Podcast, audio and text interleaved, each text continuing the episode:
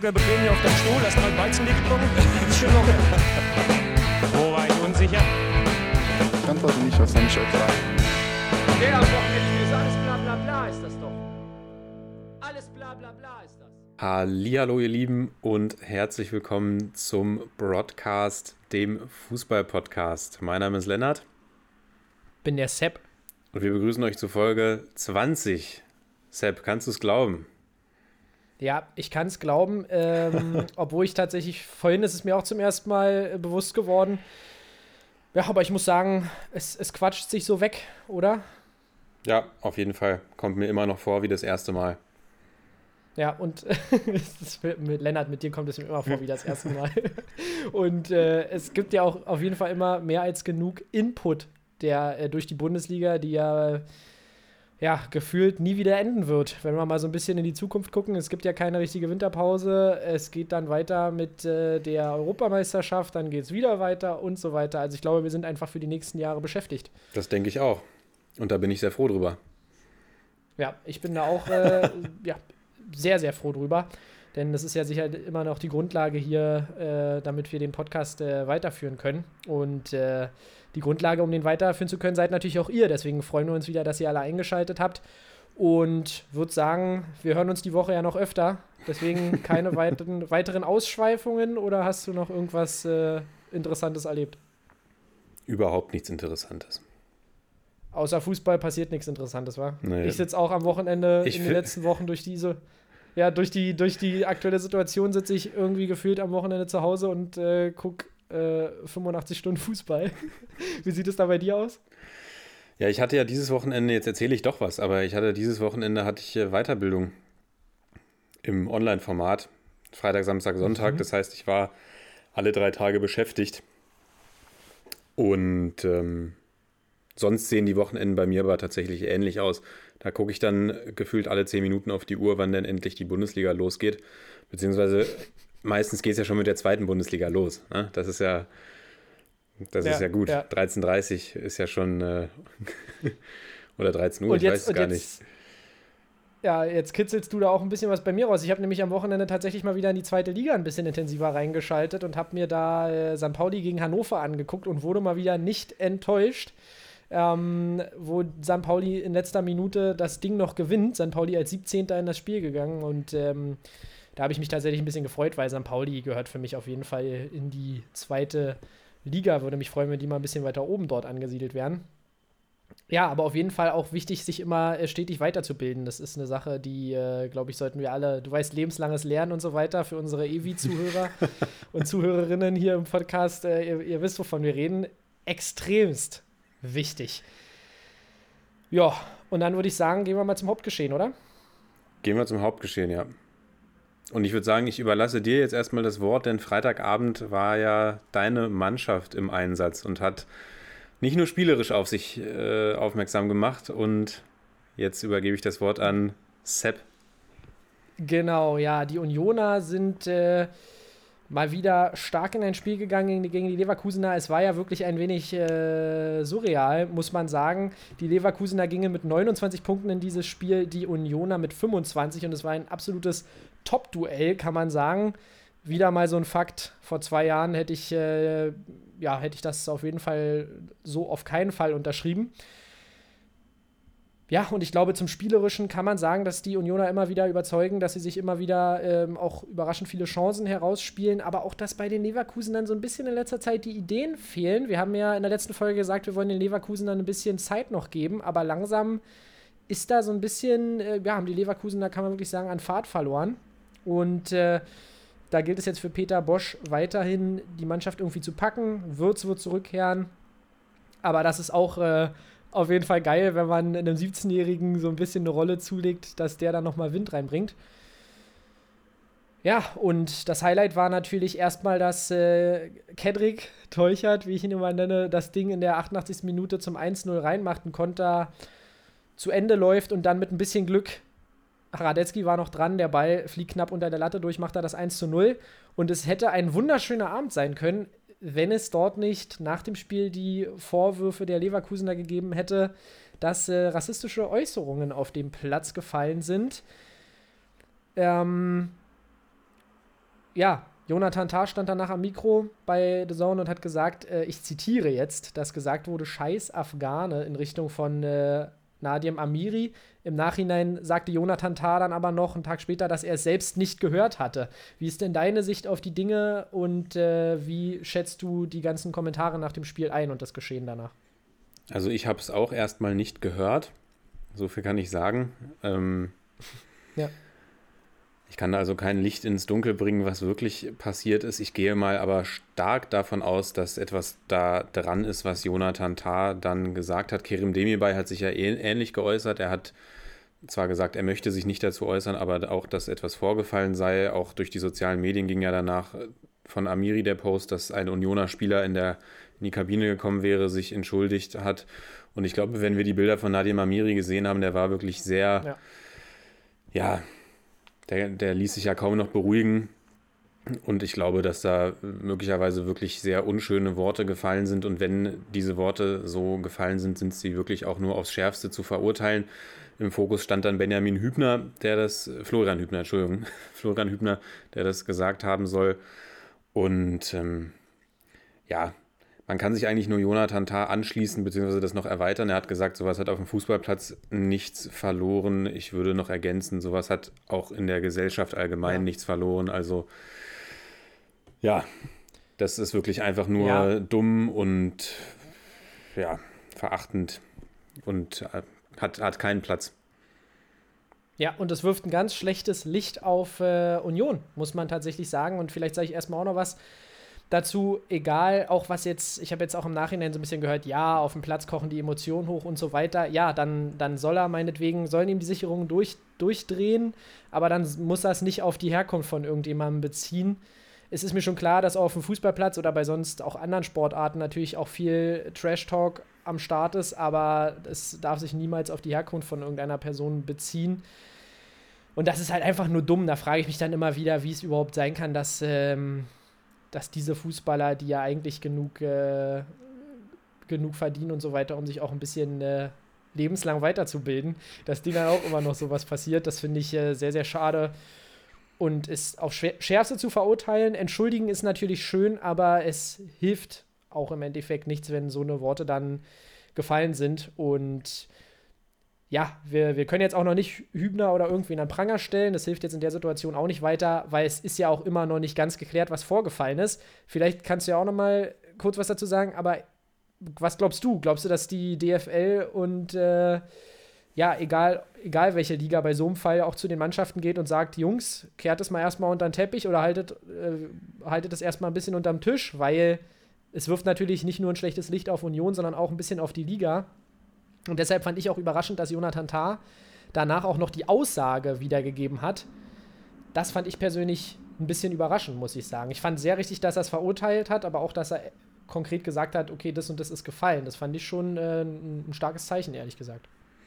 Also ich weiß nicht, ob die DFL das unter den oder, oder die Mannschaften dazu anhält, das unter den Tisch zu kehren. Das glaube ich eigentlich nicht. Ich finde es auch gut, dass der DFB ja jetzt ermittelt und bin sehr gespannt, was diese Ermittlungen ergeben werden. Also dazu muss man sagen, entschuldigen, genau, ist äh, schön und gut und natürlich auch wichtig und richtig, dass man ja. ja möglicherweise auch reflektiert, was da gesagt worden ist oder was man gesagt hat und sich dafür entschuldigt. Trotzdem absolut richtig, dass dort weiter ermittelt wird und dann eben ja. auch eine Strafe gegen den Spieler ausgesprochen wird. Definitiv. Weil, ähm, ja, sowas geht einfach nicht. Und ich glaube tatsächlich auch nicht, dass der DFB dort irgend, also irgendwas davon hat, das unter den Tisch zu kehren. Ich meine, die Aussagen stehen ja auch schon im Raum. Und ich glaube, dann wäre es noch ein schwächeres Zeichen, jetzt zu sagen, wir kehren das unter den Tisch, sondern da ist es gerade ein gutes Zeichen zu sagen, man ermittelt dagegen und setzt eben ein Zeichen. Ja, und äh, es ist wirklich einfach nur zu verurteilen. Ich glaube, äh, mehr kann man dazu auch erstmal noch nicht sagen. Vielleicht gibt es ja, ich fände, eine Sperre wäre definitiv gerechtfertigt, weil ja, ich finde, sowas sollte man eigentlich genauso bestrafen, wie wenn äh, Tyram jemand ins Gesicht spuckt, Absolut. muss ich tatsächlich auch mal sagen. Weil, äh, ich meine, gut, spucken ist, äh, ist sehr, sehr abartig, aber jemanden auf, äh, ja, auf seine Herkunft zu reduzieren, ist äh, mindestens genauso eklig. Gut, wollen wir zum Spiel noch was sagen? Ja, ich denke, man kann sagen, dass die Unioner mal wieder ein ordentliches Spiel abgeliefert haben gegen eine Top-Mannschaft. Die, die Geraldo Becker-Verletzung tut natürlich weh, aber Cedric Teuchert hat das sehr gut gemacht, als er reingekommen ist, hat er viel gewirbelt im Angriff mehrmals der Leverkusener Verteidigung, die, die sehr hoch stand, ist er entwischt, hat ein sehr gutes Spiel gemacht, wie ich finde. Steht jetzt allerdings auch im äh, Fokus von DFB-Ermittlungen, habe ich heute gelesen, soll sich auch geäußert haben während des Spiels und damit gegen die Rechts- und Verfahrensordnung des DFB verstoßen haben. Da wird jetzt ermittelt. Ich bin gespannt, was da jetzt alles im Nachgang noch passieren wird. Ja, ich auch. Aber spielerisch auf jeden Fall, ja, kann man sagen, also spielerisch A und sowohl als auch was die, die Punktausbeute und den Tabellenplatz angeht, kann man sagen, Union lebt gerade wirklich einen Traum. Und dann würde ich mal den Ball zu dir rüberspielen und du kannst uns ja noch mal ein bisschen auf, äh, über das Transfergeschehen informieren. Ja, und erstmal geht die Ansage raus an meine ganzen äh, Kumpanen hier aus der Kickbase-Liga. Ich kann euch auch nicht sagen, ob, ob äh, Cedric Teuchert jetzt Startelf äh, spielt. ich habe da jetzt äh, schon drei Anfragen zu bekommen. Äh, tatsächlich, ja, ist der natürlich jetzt ein Kandidat durch die Geraldo Becker-Verletzung, aber auch ein Kandidat äh, wäre Leon Dayaku, den man von der zweiten Mannschaft vom FC Bayern geholt hat. 19 Jahre alt, aus der Jugend vom VfB Stuttgart. Wie so viele hochveranlagte Spieler, muss man ja tatsächlich sagen. Und ja, ich freue mich sehr auf ihn, muss ich sagen. Ich glaube, Union hat ja jetzt gezeigt, dass man viel aus Spielern rausholen kann. Obwohl diese Spieler ja häufig auch äh, schon ein wenig älter sind. Die Spieler, aus denen man nochmal was, was, was Neues herausholt. Aber schauen wir mal, was Leon Dayaku da leisten kann. Und äh, ich glaube, dass der auch den einen oder anderen Einsatz schon machen kann, wenn jetzt äh, die Personallage sich vorne nicht bald bessert. Weil Max Kruse ist immer noch verletzt, Poyampalo ist immer noch verletzt. Jetzt gehen wir mal davon aus, äh, Cedric Teuchert bekommt vielleicht auch noch eine Sperre. Mit dem Thema habe ich mich jetzt noch gar nicht auseinandergesetzt. Dann glaube ich, äh, ist da der ein oder andere Einsatz drin. Und ja, du hast vollkommen recht. Union lebt einen Traum, aber den hat man sich am vergangenen Wochenende natürlich so ein bisschen vermiest mit dieser ganzen Aktion, was wie gesagt ein extremst beschissenes Licht auf den Verein wirft. Ähm, Punkt. Ja, dem habe ich eigentlich nichts mehr hinzuzufügen. Bei den Leverkusenern kann man noch sagen, sie haben Timothy Fosso Mensah verpflichtet. Auch ein äh, interessanter Mann, der ja, ja auch als hoch veranlagt äh, galt oder gilt. Er ist jetzt schon äh, 23 Jahre alt, was natürlich, äh, da bist du schon aus dem besten Fußballalter, Fußballeralter eigentlich raus. ähm, kommt von Manchester United und ich bin tatsächlich sehr gespannt auf ihn. Ich habe früher mal einige Spiele von ihm gesehen. Ich glaube, damals war Louis van Gaal noch Trainer bei Manchester United. Da hat er ihn ein paar Mal reingeworfen. Da fand ich ihn sehr, sehr stark. Dann hat er allerdings mehrere Umwege genommen ich musste gerade selbst lachen, als ich mir seine Vita nochmal angeschaut habe, wie Realität und Videospiel manchmal bei einem verschmelzen. In einer FIFA-Karriere, die ich gespielt habe, hat er nämlich bei Sassuolo gespielt und ich war mir jetzt fast sicher, dass er mal eine Leihstation zu Sassuolo hatte und war jetzt gerade ganz verwirrt, dass ich da Sassuolo nicht in seiner Vita gefunden habe. Aber okay. Ja. Karrieremodus ist live. Genau, erste Profistation außerhalb Englands für Fosu Mensah und ich bin sehr gespannt, wann er da auf seine ersten Einsätze kommt. Ja, und ich bin auch sehr gespannt, wann die Leverkusener wieder den, ja, mal wieder eine ansprechende Leistung in der Bundesliga zeigen. Sie haben ja im DFB-Pokal gezeigt, dass sie äh, dass sie es definitiv noch drauf haben. Und deshalb war ich tatsächlich auch ein bisschen überrascht von dieser Niederlage gegen Union. Und ich würde sagen, wir machen mal weiter. Wir sind schon wieder tief in der 20. Folge drin und ich hoffe für Fosu Mensah, dass er sich besser integriert als der letzte Neuzugang von Manchester United, der in die Bundesliga gewechselt ist. da sind wir wieder bei Tahit Chong. Aber für seine Bremer lief es äh, besser beim 2 zu 0 gegen Augsburg. Und man muss sagen, die Bremer holen mal wieder drei wichtige Punkte. Ich habe sie ja so ein bisschen totgequatscht. Aber sie haben sich durchgesetzt gegen, ja, man muss es leider auch mal wieder so sagen, enttäuschende Augsburger, wo am Ende auch Rafael Gikiewicz die Moral seiner Mannschaft in Frage gestellt hat. Gikiewicz meinte, wie kann es sein, dass wir mit dem Lachen vom Platz gehen, wenn wir hier 2-0 verlieren?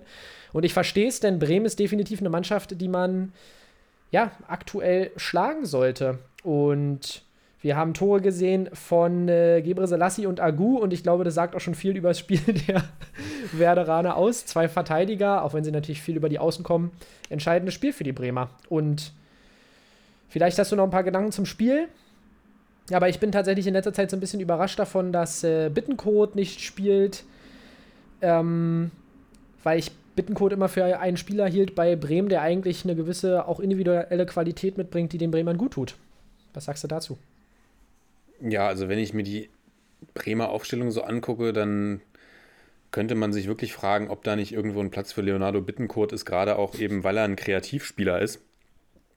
Ja. Und das Mittelfeld ist schon sehr, ja, sehr kampfbetont, würde ich sagen. Möwald, Eggestein, Bohm. Haben wir ja die letzte Folge auch schon ein bisschen drüber gesprochen. Dann hat Davy Selke auch mal wieder einen Startelf-Einsatz bekommen. Enttäuschend gespielt, wie ich finde. Für ihn kam dann Romano Schmid irgendwann rein und hat sich gut eingefügt, wie ich finde. Hat ja, glaube ich, auch ein Tor vorbereitet. Ja. Und man muss sagen, die, die Augsburger mussten diese Woche ein bisschen was von ihrer eigenen Medizin, Medizinkosten, wie man so schön sagt, haben zwei späte ja. Gegentreffer der Bremer zwei kassiert. Ja. Ja. Und ja, das ist, glaube ich, beide Mannschaften befinden sich so im Niemandsland der Tabelle. Sechs Punkte, sechs beziehungsweise sieben Punkte vom Relegationsplatz, acht beziehungsweise sieben Punkte hinter den europäischen Rängen. Also wirklich absolut im Mittelmaß und das ist auch das, würde ich sagen, wo man sie gerade spielerisch ansiedeln muss.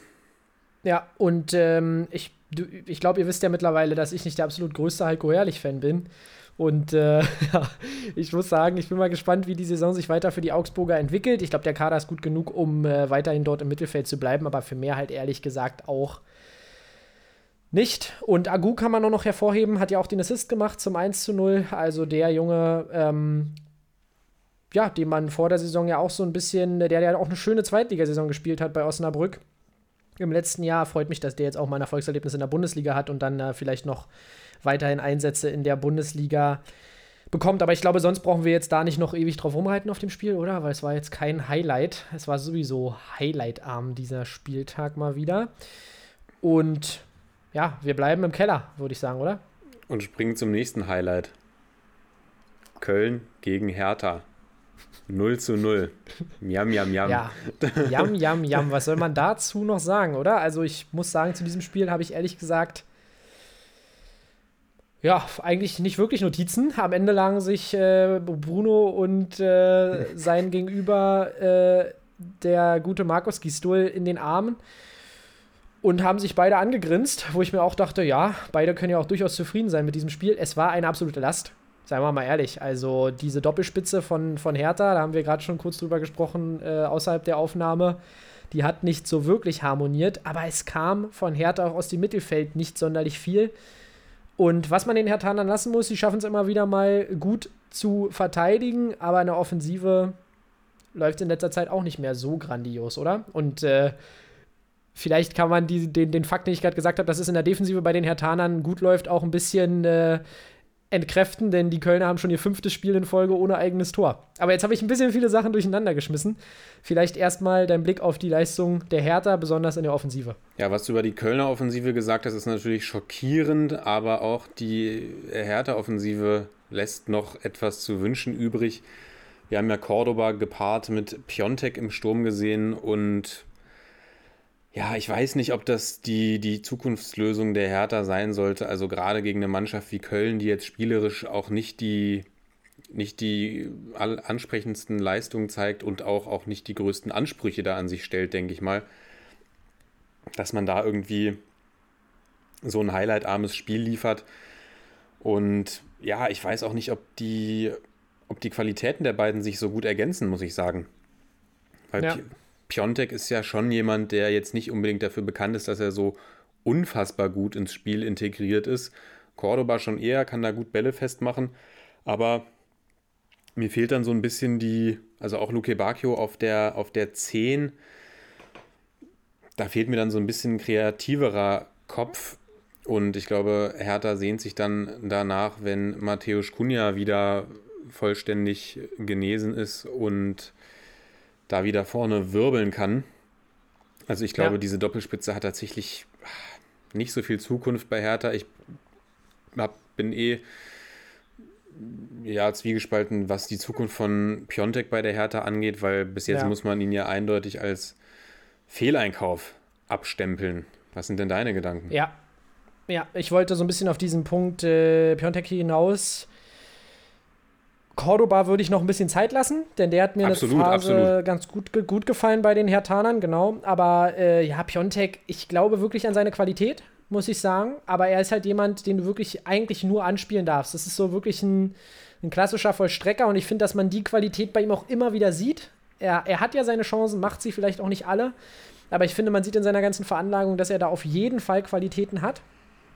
Aber mit einer Doppelspitze, da sehe ich ihn gar nicht, muss ich ehrlich mal sagen. Und ähm, ich verstehe natürlich Bruno Labbadia, dass er immer wieder Tusada, Rida und Guendouzi bringen muss. Vor allem, weil ja auch besonders Guendouzi immer wieder ansprechende Leistungen zeigt, besonders in seinem technischen Können und so weiter. Aber irgendwie ist da die richtige Formel noch nicht gefunden worden bei den Hertanern. Und ich sehe Luke Bakio tatsächlich dann noch eher über außen, bevor ich ihn äh, ins zentrale offensive Mittelfeld stelle.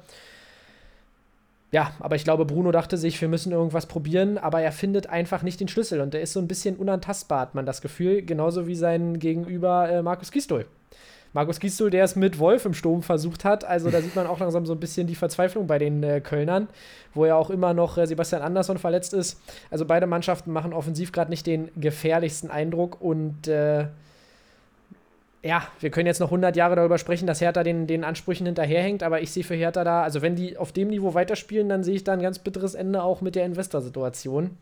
Weil es wurde ja auch, darf man nicht vergessen, ich meine, es war ja nicht die Rede von unendlich viel Geld, was da reingesteckt werden soll. Und äh, ich weiß jetzt nicht genau, wie viel schon von der Summe investiert wurde, aber ich glaube, es waren ja auf 100 Millionen am Anfang. Und davon hat man schon mal über 20 für Toussaint ausgegeben.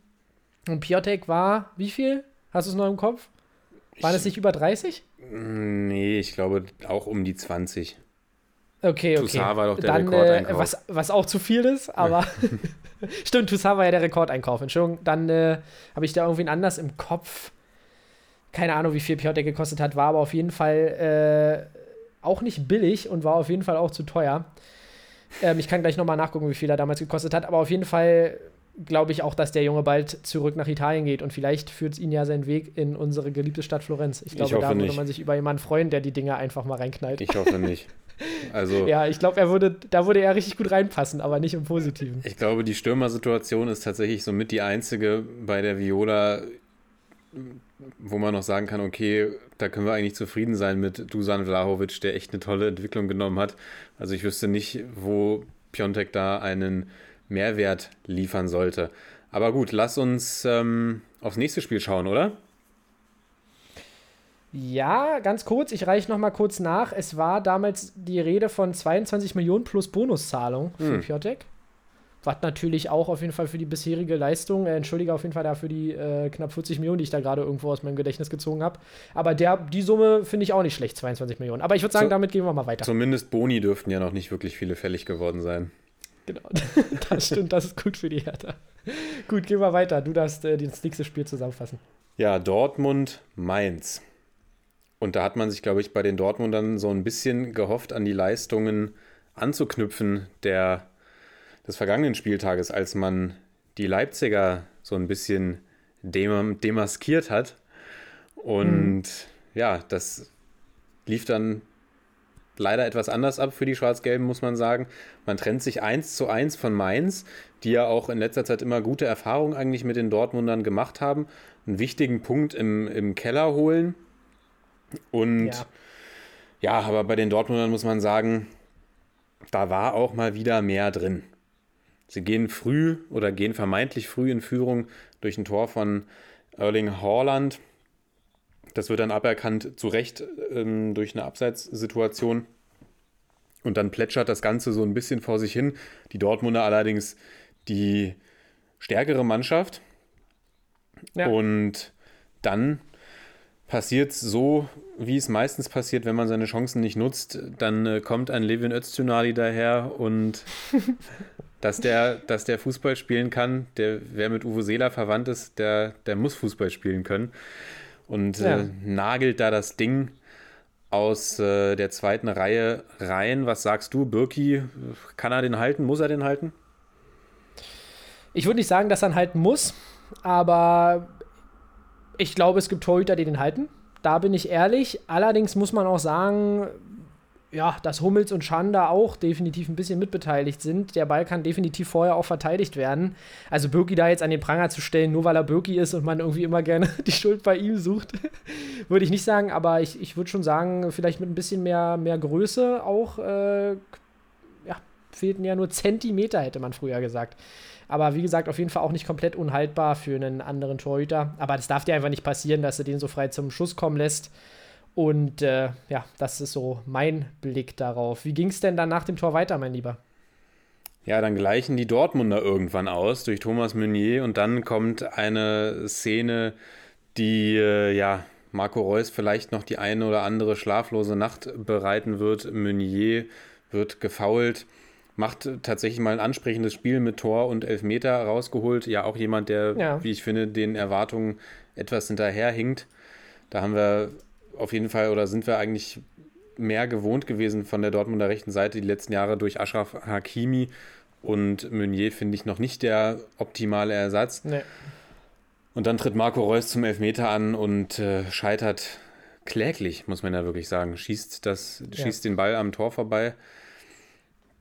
Und dann, ähm, ja, muss man sagen, schießen die Mainzer fast noch das 2 zu 1, treffen nämlich den Pfosten in Person von Danny Latza, und ja, dann gehen die letzten Minuten äh, so ins Land. Und äh, ja, Dortmund muss wieder mal Punkte liegen lassen. Und, äh, gegen den Tabellenletzten. Gegen, den, Tabellen, gegen den Tabellenletzten und können, denke ich mal, nicht zufrieden sein. Ja, die können auf jeden Fall nicht zufrieden sein und ich finde es ehrlich gesagt auch fast ein bisschen ähm, ja, inakzeptabel, muss ich mal tatsächlich sagen weil ich verstehe nicht, was bei dieser Mannschaft los ist, dass es nicht möglich ist, gegen den Tabellenletzten äh, souverän zu gewinnen. Also man kann da auch irgendwie keinen mehr in Schutz nehmen, in meinen Augen, weil natürlich läuft das Spiel vielleicht ein bisschen unglücklich und natürlich kann Dortmund dieses Spiel gewinnen, aber mit dieser Qualität finde ich, geht es einfach nicht anders, als dieses Spiel zu gewinnen gegen eine Mainzer Mannschaft, die sich in letzter Zeit jetzt eine Mainzer Mannschaft, die schon auch kicken kann, aber eine Mainzer Mannschaft, die auch einfach äh, vor diesem Spieltag sechs Punkte hatte aus 15 Spielen. Also. Und Marco Reus, lassen wir mal den Elfmeter außen vor, meinetwegen. Trotzdem muss es dieser Mannschaft irgendwie möglich sein, sich vielleicht mal kein Tor zu fangen gegen Mainz, vielleicht das Ganze mal ein bisschen entspannter zu verteidigen und dann auch die individuelle Qualität zu nutzen und das Spiel für sich zu entscheiden. Aber das ist wirklich der Fluch der Dortmunder und da haben wir ja schon mal drüber geredet, warum spielt diese Mannschaft immer wieder gegen die kleinen Gegner oder warum verspielen sie da immer wieder die Punkte? Und ich glaube, es kann eigentlich nur daran liegen, dass du eben auch noch viele junge Spieler im Team hast. Aber wenn man jetzt mal auf den Kader guckt, ein Brand ist jetzt auch, da ist der Welpenschutz auch irgendwann mal vorbei und dann hast du eigentlich nur noch Bellingham, Sancho und Haaland. Und das sind dann die, die Jungen, von denen ich da spreche. Also woran liegt es, dass diese Mannschaft es nicht schafft, drei Punkte mitzunehmen? Ich kann es dir auch nicht sagen, sonst wäre ich vielleicht BVB-Trainer. Aber du hast es. Du, du hättest auch sofort das Pöhler-Cap, so wie ich dich kenne. Na klar, du, du hast es schon angesprochen. Das Problem sind nicht die Spiele gegen die vermeintlich starken Mannschaften, sondern eben gegen die schwachen Teams. Und da sehe ich eben auch einen ganz klaren Unterschied zu den, zu den vergangenen Jahren, dass eben die Mannschaften, die vielleicht eher eine destruktive Spielweise an den Tag legen, wie es jetzt die Mainzer ja auch mitunter getan haben, dass die den Dortmundern wesentlich größere Schwierigkeiten bereiten als in den letzten Jahren, als man das oft, oft gut spielerisch gelöst hat, auch durch, durch Tempovorstöße ganz oft gelöst hat. Und davon sehen wir momentan wirklich sehr, sehr wenig bei den Dortmundern. Und da bin ich gespannt, was Edin Terzic noch so einfällt und wie sich die nächsten Wochen bei den Dortmundern auch weiterentwickeln. Ich meine, am Dienstag steht ja ein Spiel an gegen die Leverkusener und das wird geil. Das wird zumindest auf dem Papier geil. Und wenn ich mir vorstelle, dass die Dortmunder da verlieren, dann könnte es da schon wieder ja, noch, noch mehr knistern, als es das ohnehin schon tut. Peter Stöger Comeback? Peter Stöger Comeback, ja. Alles ist denkbar, würde ich sagen. Taifun Korkut ist, glaube ich, auch auf dem Markt momentan. Ja, wir plädieren ja schon lange für ihn. Also, ich weiß nicht, ob wir es im Podcast schon mal gesagt haben, aber ich glaube, wir plädieren schon länger für Taifun. Äh, es wäre auf jeden Fall jetzt mal die Zeit. Ja, und ich, also ich muss ja mittlerweile sagen, ich kann mir nicht, ich kann mir auch vorstellen, dass es nicht mal am Trainer liegt. Also ich meine, wenn du überlegst, wer da in den letzten Jahren schon alles durchgerattert ist. Ähm, klar, es, es liegt vielleicht ein Stück weit am Trainer, dass Dortmund es über eine Saison hinaus nicht schafft, an die Bayern ranzukommen. Dass man da vielleicht sagen kann, okay, das sind dann vielleicht manchmal auch die, nicht die richtigen Entscheidungen vom Coach mit dabei, aber diese, also dass man so oft Spiele gegen kleine Mannschaften abgibt, äh, puh, Ja, das kann eigentlich nicht sein. Ich gucke gerade noch auf die Laufleistung und äh, rate mal, wie viel, also eins verrate ich dir, die Mainzer sind mehr gelaufen, aber rate mal, wie viele Kilometer die Mainzer mehr gelaufen sind als die Dortmunder. ich nehme mal die magische sieben Kilometer. Zehn Kilometer mehr gelaufen. Also Ja, okay. das liegt natürlich vielleicht auch Das daran, wahr. dass sie weniger Ballbesitz hatten, wesentlich weniger, aber zehn Kilometer mehr, das ist schon ordentlich. Also da könnte man auch die, die Dortmunder Einstellung an manchen Stellen vielleicht auch etwas hinterfragen. Na, aber natürlich ist es natürlich, wenn du natürlich die ganze Zeit die Mannschaft hinten einschnürst, ist auch klar, dass, der, dass die Mainzer da natürlich auch mehr laufen und die Dortmunder vielleicht nicht ganz so viele Kilometer gehen. Aber was ich halt. Ja, du, du weißt ja, dass diese Mannschaft, ich äh, hatte ja auch schon, letzte Woche haben wir es gar nicht angesprochen, wie geil zum Beispiel Haaland gegen Leipzig sich durchsetzt. Da, da zockt er das ganze Mittelfeld auseinander und das kann man jetzt nicht in jedem Spiel erwarten, aber du siehst, was da für Qualität da ist. Und da verstehe ich nicht, dass man dann über so einen Gegner wie Mainz nicht hinweggeht. Ich sag mal, wenn du gegen eine Mannschaft aus dem Tabellenmittelfeld unentschieden spielst, ist es auch nochmal was anderes, als wenn du gegen Mainz halt, die wirklich da unten im absoluten Keller hängen und nur so wenig Punkte haben. Äh, aber gut, ich äh, kann es nicht begründen. Dafür fehlt mir vielleicht der Sachverstand. Ähm, ich bin ja auch nur ein Fußballfan. Deswegen äh, vielleicht mal noch eine kleine andere Thematik, die wir vielleicht nicht ganz so breit treten müssen. Aber glaubst du, Mateta auf Mainzer Seite äh, ist raus? Meinst du, der hat keinen Bock mehr? Glaubst du, der geht? So, dass er gehen wird, steht ja außer Frage. Ob er jetzt im Winter gehen wird, kann ich mir eigentlich nicht vorstellen. Würde ich auch den Mainzern eigentlich nicht anraten, aber wir haben es ja auch ein bisschen angesprochen. Er hat so ein bisschen gewirkt, als könnte er sich nicht mit der aktuellen Situation der Mainzer identifizieren, als wü- wüsste er nicht genau, was es bedeutet, gegen den Abstieg zu spielen. Und ähm, ja, man hatte, glaube ich, so ein bisschen das Gefühl, dass er, dass er mehr für sich selbst spielt als für die Mannschaft. Und das ist natürlich das, was du momentan einfach nicht brauchst, wenn es heißt, ähm, fighten, fighten, fighten und gegen den Abstieg spielen. Ich glaube allerdings, also klar, wenn ein gutes Angebot reinkommt, dann wird man, wird man immer überlegen, aber ich glaube, dass er die Saison bei den Mainzern tatsächlich noch beenden wird. Ja, das äh, kann ich mir. Ich weiß nicht. Ich weiß nicht, ob da nicht irgendeine Mannschaft kommt, die ihn vielleicht wegkauft, aber ähm, das werden wir beobachten. Ich finde halt, finde es halt ein bisschen schade, weil eigentlich hast du in dieser Mannschaft auch äh, die Qualität, ihn zu beliefern und da wäre es in meinen Augen auch eine Chance für ihn, da äh, den ein oder anderen äh, Treffer mehr zu machen, was ja dann auch wieder Werbung für ihn wäre. Aber man weiß ja nicht, was da abgeht. Vielleicht hat er ja auch voll die geile Einstellung und er passt gerade nicht ins System oder was, aber ich äh, glaube irgendwie eher, dass er da so ein bisschen aussortiert ist. Aber wer Vielleicht weiß, auch aus Gründen neben dem Platz. ja, vielleicht kann Bo Svensson ja noch mal ein bisschen auf ihn einwirken. Ich würde mich freuen. Ich äh, mag Mateta. Und auf wen Bo Ich ihn. Svensson demnächst äh, auch noch einwirken darf, ist äh, Dominik Kor. Denn Mainz leiht Ja. Dominik Kor von Frankfurt aus. Und ja, ich habe gesagt, sie spielen etwas destruktiv. Und ich glaube, auf kaum einen Spieler trifft dieses Wort auch so sehr zu wie auf Dominik Kor. Ein Spieler, der wirklich auch äh, ja, dafür bekannt ist, auch gerne mal die harte Klinge auszupacken. Aber vielleicht genau Ja. ein Spieler, den die Mainzer jetzt gerade brauchen und kann ihn mir ehrlich gesagt gut im Mittelfeld bei den, bei den Mainzern vorstellen. Wobei ich sagen muss, das Mittelfeld, so wie es jetzt aus, aufgelaufen ist mit Boetius, Barrero und Lazza, liest sich eigentlich schon gut. Auch nach einer guten Mischung aus Technik, aus Spielwitz, aus Kampf, aus Laufbereitschaft, aus Torgefahr. Aber ich denke, Dominik Kor wird da nochmal Dinge und Qualitäten mitbringen, die es so zumindest nicht gibt. Ja, da gebe ich dir vollkommen recht. Ich glaube, er tut dem Mainzer Spiel vielleicht auch nochmal gut. Ähm, und wie du schon sagst, das Mittelfeld sollte eigentlich für Bundesliga reichen, wa? Ja. Gut. Äh, weiter? Weiter. Weiter und zwar zu Wolfsburg gegen Leipzig. Und das war tatsächlich eines der Spiele, was man sich auch äh, ganz gut angucken konnte, muss man sagen. Die Leipziger gingen recht früh in Führung durch einen gewissen äh, Nordi Mokiele, aber dann fand ich sehr stark den Ausgleich von Wort Wechhorst. Um Tolles- ehrlich zu sein, da haben Tor, wir mal ja. wieder seine ganze Qualität gesehen und für mich auch Ja, was sagst du? Da können wir. Nee, warte, die Frage gebe ich mir noch auf. Wir gehen erstmal das Spiel durch. Wir gehen erstmal das Spiel durch. Dann äh, macht Renato Steffen, der alte Torjäger in letzter Zeit, macht es 2 zu 1 für die Wolfsburger und dann kam ein schönes Slapstick-Tor zum 2 zu 2 für die Leipziger. Das war dann auch der Endstand. Ähm, durch Orban, wo sich, ich weiß gar nicht, waren es Lacroix und äh, John Anthony Brooks? Ja. Brooks war auf jeden Fall involviert, aber auf jeden Fall auch noch äh, ein weiterer Verteidiger, die beide denken, okay, mein, mein Mate wird den Ball schon nehmen. Ja, hat aber keiner genommen, den Ball. Der Ball äh, rollte durch. Castells ist auch völlig überrascht und äh, ja, Orban in bester Torjäger-Manier macht das Ding dann. Ähm, ganz bitter für die Wolfsburger, denn da wäre sogar ein Sieg drin gewesen gegen die Roten Bullen aus Leipzig. Und ich war tatsächlich überrascht, dass die Wölfe nochmal so eine Reaktion gezeigt haben. Und äh, ja, damit untermauern für mich die Wölfe, dass sie wirklich eine ernstzunehmende Mannschaft um die internationalen Plätze diese Saison auf jeden Fall wieder sind. Ja, wobei man da sagen muss, also ich unterschreibe alles, was du gesagt hast. Und das Gegentor war natürlich auch absoluter Slapstick, beziehungsweise das 2 zu 2 Gegentor.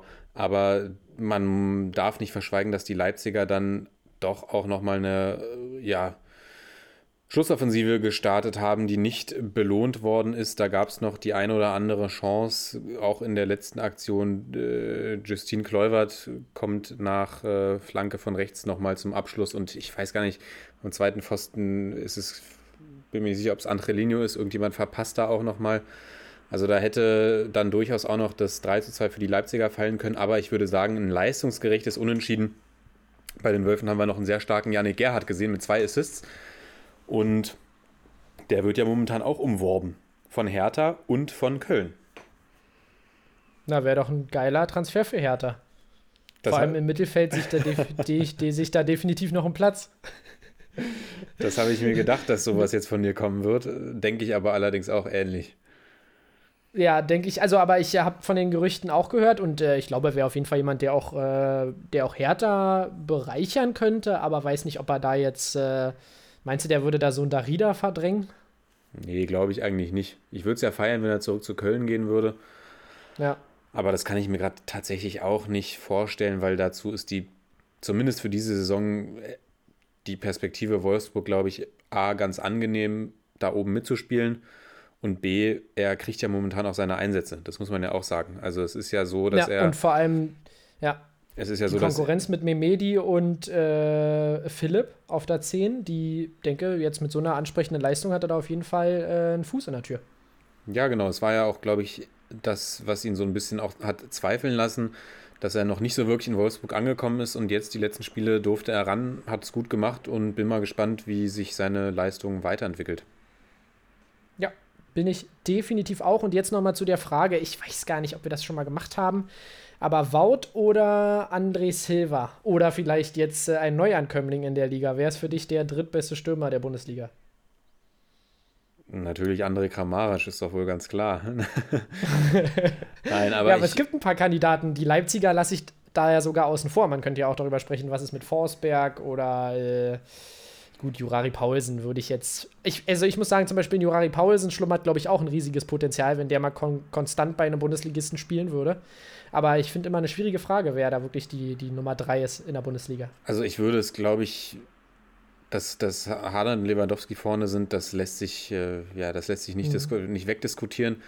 Die Plätze danach, glaube ich, muss man wirklich Saison, ja, die Songs verschieden beurteilen. Also was natürlich für Wort Wechhaus ist, spricht, ist, dass er einfach konstant knipst, dass er, dass er jetzt die dritte Saison bei den Wolfsburgern schon ist und jede Saison gut performt hat. Bei André Silva muss man sagen, er ist einfach ein, ein Riesenfußballer. Bringt nochmal, ja. neben, neben der Torgefahr, die er mit Wechhaus gemeinsam hat, bringt er eben auch noch ein spielerisches Element mit rein. Und ich glaube, wenn ich mich entscheiden, sagen wir mal so, in einem, ähm, wenn ich einen Spieler wählen könnte, würde ich, würde ich André Silva wählen. Weil er einfach noch jünger ist, weil er, weil er Potenzial hat, also noch mehr Potenzial. Und ich glaube, der kann noch, äh, wird irgendwann auch den, den nächsten Schritt gehen. Ich hoffe nicht nach, nach der nächsten Saison, aber er wird auf jeden Fall irgendwann auch nochmal den Frankfurtern den Rücken kehren, ganz klar. Und ich glaube, dann wird er auf jeden Fall nochmal eine Kategorie höher spielen und sich hoffentlich auch da beweisen. Das ist ja das, wo es bei ihm so ein bisschen gescheitert ist, bis jetzt bei, bei Milan als auch bei Sevilla. Hm Aber es gibt natürlich verschiedene Spielertypen. Also auch André Kramaric ist ein wunderbarer Stürmer, aber eben dadurch, dass er so vielseitig einsetzbar ist, den würde ich gar nicht mal zwingend in die Kategorie Stürmer äh, stecken wollen. Ja. ja, gut argumentiert. Ich muss tatsächlich sagen, Aktuell sehe ich da tatsächlich Wout. Ich meine, ich muss sagen, ich finde wirklich bei ihm immer wieder überzeugend, was er für einfach für eine Physis mitbringt. Und es ist aber halt auch wirklich die Frage, wie du die Rolle natürlich, äh, wie du die Stürmerrolle natürlich dann spielen möchtest. Da muss man sagen, sind sie beide, wenn man ihre Qualitäten vergleicht, sehe ich da auch André Silva vorne, aber was die reinen Stürmerqualitäten angeht, gehe ich da auf jeden Fall mit Wout aktuell. Und äh, ja, würde sagen, damit gehen wir zum äh, weiteren Highlight des Spieltags. Oh ja. Und zwar zu deinem André Kramaric, der 0 zu 0 äh, zu Hause gespielt hat gegen Arminia Bielefeld. Und ich weiß ehrlich gesagt gar nicht, dass, äh, ob wir das jetzt so großartig breit treten müssen. Die Bielefelder machen das, was sie müssen, sagen wir es mal so. Und sie machen auch einige, einige Sachen gut. Mir gefallen, äh, gefällt definitiv immer noch die defensive Stabilität, die sie jetzt in den letzten Spielen zumindest an den Tag gelegt haben und äh, wie sie dann auch ja, aus, dem, aus dem wenigen, was sie im Spiel sich erarbeiten, dann doch immer noch äh, wieder was gemacht haben. Und ich sag mal, mit einem Unentschieden gegen Hoffenheim kann man aktuell eigentlich noch ganz zufrieden sein, wenn man äh, auch nach unten guckt. Natürlich, Relegationsplatz ist immer noch in Reichweite, aber wie gesagt, sie stolpern immer mal wieder über einen Punkt und das könnte in dieser Saison äh, reichen. Auf jeden Fall. Hoffenheim natürlich auch ein dankbarer Gegner in so einem Moment. Du hast es gesagt, Bielefeld ja, hat, hat genau das gespielt, was man von ihnen erwartet hat, spielt im, im Rahmen ihrer Möglichkeiten, macht es auch gut, so wie sie es machen können. Und die TSG ist halt momentan einfach, glaube ich, A, absolut verunsichert und B, müssen halt auch Leute aufstellen, die auf Positionen spielen, die sie vielleicht nicht unbedingt spielen wollen. Also ich bin sehr gespannt, wenn dann endlich mal, wir haben es in der letzten Folge schon angesprochen, die mehr oder weniger Langzeitverletzten zurückkehren, welche Entwicklung dann die, die TSG Hoffenheim nochmal nimmt. Ja. Eine, eine strittige Szene gab es, als äh, Stefan Posch Fabian Klos im Strafraum trifft. Gab keinen Elfmeter, kann man durchaus drüber diskutieren. Gab ja aber die eine oder andere strittige Szene diesen Spieltag, da werden wir ja. gleich auch noch drauf zu sprechen kommen. Und dann muss man sagen, die Bielefelder sind aber auch so eine Mannschaft, die ähm, doch immer wieder zu ihren Chancen kommen. Also die sind auch nicht komplett kalt gestellt oder, oder finden auch immer noch ja. Mittel, um sich Chancen zu erspielen, gerade auch in Person von Rizu Doan, der dann in den letzten Minuten zweimal zum Abschluss kommt. Und mit Doan, muss ich sagen, haben sie, haben sie wirklich einen super Griff gemacht. Ja, das sowieso, aber wie gesagt, ist ja leider nur geliehen. Aber wie du schon sagst, die Bielefelder sind auf jeden Fall nicht chancenlos und ich glaube, das wissen sie auch, deswegen müssen sie da weiterhin äh, dran festhalten und ich sehe jetzt bei dem Kader auch, da ist jetzt halt auch keiner dabei, der jetzt so schnell den Verein zumindest im Laufe dieser Saison irgendwie in der Winterpause verlassen wird. Also wenn die weiterhin an ihrer Eingespieltheit äh, festhalten und auch die Spieler, die von der Bank kommen, geben der Mannschaft immer wieder mal was mit. Und man muss es natürlich immer auf, klar sind die voll im Abstiegskampf, aber man muss es natürlich äh, daran bewerten, wer sie sind. Und wenn man sich dann vor der Saison angeguckt hat, hätte man da die äh, Bielefelder eigentlich ganz unten gesehen. Deshalb Chapeau. Und die Bielefelder wirken auch deutlich stabiler als die anderen beiden Mannschaften, beziehungsweise auch als die Kölner, finde ich, die da noch unten drin stehen. Und haben ja jetzt tatsächlich auch noch einen Transfer getätigt, der quasi, an dem sie lange gearbeitet haben. Sebastian Vasiliades ja, kommt aus Paderborn. Endlich ist er da. Endlich ist er da. Und das Endlich war ja auch ein Spieler, der einer der wenigen, würde ich sagen, bei den Paderbornern, der ja immer noch so ähm, Erstligareife durchaus ausgestrahlt hat. Ja, und wen ich auch äh, als wirklich guten Spieler mit immer noch gutem Potenzial ansehe, ist Janni Serra, den sie ja auch schon verpflichtet haben. Und äh, ja, man sieht zum Beispiel über, äh, bei Wort Wechost, über den wir gerade gesprochen haben, was manche Spieler noch in, äh, ja, im besten Fußballeralter aus sich rausholen. Ich meine, äh, Wort Wechost hat ja auch in Alkmaar auf sich aufmerksam gemacht. Und äh, deswegen, also es ist nie, nie zu spät und äh, deshalb immer schön auch an die Zweitligaspieler glauben. Wir sehen es ja zum Beispiel auch bei den Unionern. Und äh, ich glaube, das ist, ein, ist was, was auch anderen Mannschaften ein bisschen Hoffnung gibt, dass man Spieler halt auch in der Bundesliga weiterentwickeln kann. Und äh, ja. Ja, oder ein Beispiel, ein ganz prominentes Beispiel, was ich immer wieder finde, ist äh, einer deiner Lieblingsspieler Max Kruse, wenn du dir anguckst, jahrelang irgendwie in der Zweitklassigkeit ja. rumgekickt und dann über Freiburg, Bremen, war er bei Gladbach? Ich weiß es gar nicht so genau. Ja, klar war der bei Gladbach. War ja, bei ja. Gladbach, äh, genau. Und zu einem, zum, zum Nationalspieler hat er sich ja gekickt. Dann da, hat er sich da, da, auch, da hat er sich auch wieder rausgekickt. genau. Aber die Entwicklung ist auch äh, auf jeden Fall beachtenswert. Ja, und das, das muss ich sagen, feiere ich immer. Und ich glaube, ihr wisst ja auch, wir sind ja auch Fans der italienischen Liga. Da kann man auch immer wieder nur sagen, da gibt es ja immer wieder mal Spätstarter oder Spieler, die bis ins hohe Alter noch äh, spielen. Und ich finde, dass man das in äh, Deutschland, ja, glaube ich, oft so ein bisschen unterschätzt. Da ist immer so ein bisschen dieser Jugendwahn da. Äh, und äh, da finde ich schön, dass man auch mal auf ältere Spieler ab und zu setzt, im, äh, in Italien beispielsweise. Aber Schalke, ja, aber Schalke sagen, sorgt ja jetzt ja. vielleicht dafür, dass doch noch ein paar Oldies zurückkommen. Genau, genau. Aber da kommen wir, da kommen wir auch noch gleich zu. Denn äh, da gibt es ja die ein oder andere interessante Entwicklung und äh, Spieler, an denen man dran ist, aber da kommen wir dann gleich noch zu, zum krönenden Abschluss dieses Spieltags. Gehen wir mal kurz zu Stuttgart gegen Gladbach und äh, vielleicht zur strittigsten Szene des Spieltags, kann man sagen. In Stuttgart schafft es Stuttgart mal wieder nicht zu gewinnen, aber zumindest einen äh, moralisch starken Punkt zu holen. Gegen die Gladbacher die durch Stindel in Führung gehen in der 35. Minute mal wieder durch einen Elfmeter. Gonzales, der da nach einer wunderschönen Flanke von Sosa äh, auch wunderschön abschließt, muss man wirklich sagen. Also ich brauche jetzt nicht wieder Tor. damit anfangen, was die für, für Qualität in diesem noch jungen Kader haben.